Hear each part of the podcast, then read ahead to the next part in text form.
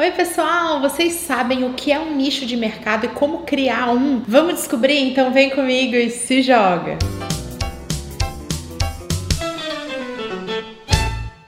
Um nicho é um público com grande potencial específico e que não é tão bem atendido quanto poderia, né? Ao considerarmos todas essas coisas em comum, todas essas particularidades e preferências. E é aí que entra a segmentação, que é uma técnica para a gente separar esse público com características, necessidades, preferências, desejos que são mais particulares e assim modelar uma solução específica para o problema que eles possuem.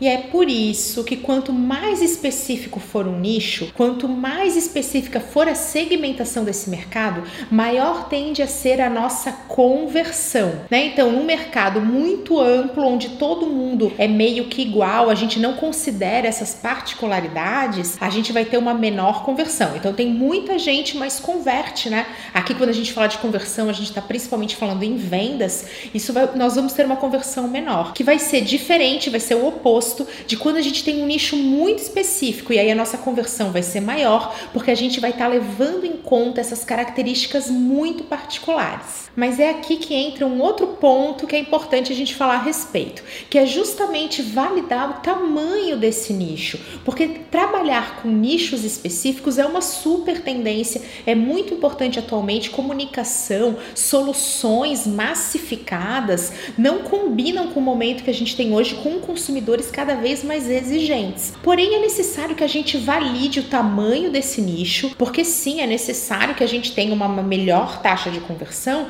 mas de nada vai adiantar a gente converter muito bem no nicho nicho que é muito pequeno e não sustenta a validação de uma estratégia de uma empresa, né, dentro dessa desse mercado tão pequenininho. Uma dica é que vocês tentem usar essas técnicas de segmentação, na qual a gente vai criar nichos específicos de mercado, buscando algo muito especial, que é o não mercado. O não mercado é uma parcela muito grande de um mercado em potencial, mas que não é bem atendida porque a gente não tem uma solução específica. Exemplos de não mercado super famosos e presentes no nosso dia a dia é a próprio mercado da atuação da Google como empresa. A Google transformou toda e qualquer empresa numa potencial anunciante, criando uma solução sob medida através das buscas, então é uma intenção de compra muito relevante e através do próprio formato de cobrança, um leilão em tempo real com um orçamento que é determinado pela concorrência e que não exige um grande investimento investimento inicial. Então, diferente de quando a gente vai fazer uma revista, um outdoor, que existe uma barreira de entrada, lá no Google, qualquer empresa, independente do tamanho, se tivesse 100 reais, poderia se tornar um anunciante. Então, com isso, esse segmento, né, esse nicho, era um não mercado. Algo similar com o que acontece com o Uber, na qual qualquer pessoa que esteja habilitada, né, com carteira de motorista, pode se tornar um motorista, e isso trouxe o que? Um não mercado. É um segmento muito grande, mas que não era bem atendido porque não existia uma solução sob medida. Esse tem que ser o nosso foco, e é por isso que tantas startups, né, investem muito esforço nesse nicho, nessa segmentação, no entendimento de demandas não atendidas. Então, para a gente poder nichar, para a gente encontrar um nicho, a gente vai usar técnicas de segmentação. Primeira técnica, segmentação geográfica. É quando a gente seleciona o nosso público a partir do local onde essas pessoas estão, né, do comportamento ligado ao deslocamento, para onde mora, para onde habita, para essas características. Vale reforçar que no mundo online essa técnica de segmentação é a menos relevante, já que a internet permite que a gente atenda pessoas de qualquer lugar, né? A barreira geográfica não é tão relevante.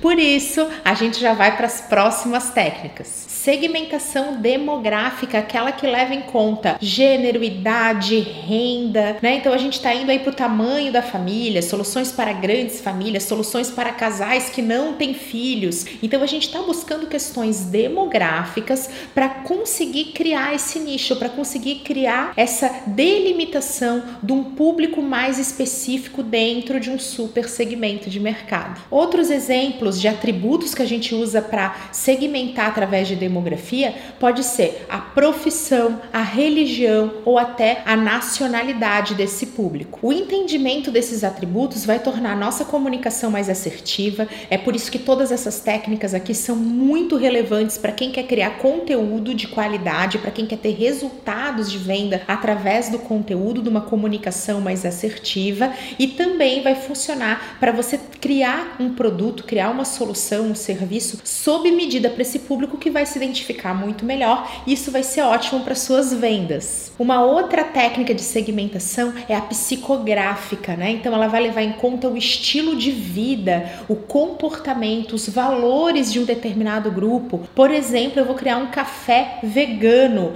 Então você está pegando uma questão psicográfica e transformando numa solução sob medida, né? Então ali na outro exemplo que a gente pode trazer, academia de ginástica para mulheres, né? Então produtos para barba. Vê que a gente está trazendo cada vez mais uma afunilação, uma solução muito específica que vai aumentar a nossa conversão. Mais uma técnica para a gente conseguir nichar, conseguir segmentar é a questão comportamental. Elas diferenciam e agrupam esses consumidores com base no contexto de uso do determinado produto ou serviço. Um exemplo seria hotéis para executivos ou então um serviço de turismo focado em quem viaja a trabalho. Você está usando o comportamento do seu público para desenhar uma solução sob medida e muito mais específica. As técnicas de segmentação comportamental também vão levar muito em conta o contexto, né? O comportamento no ato da compra.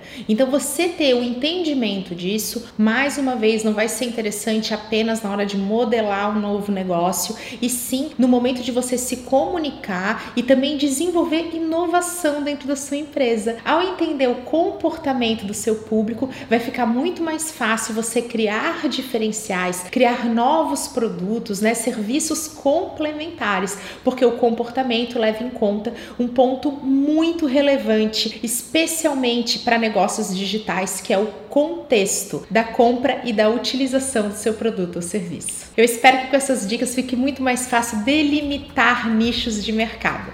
Um beijo e até a próxima!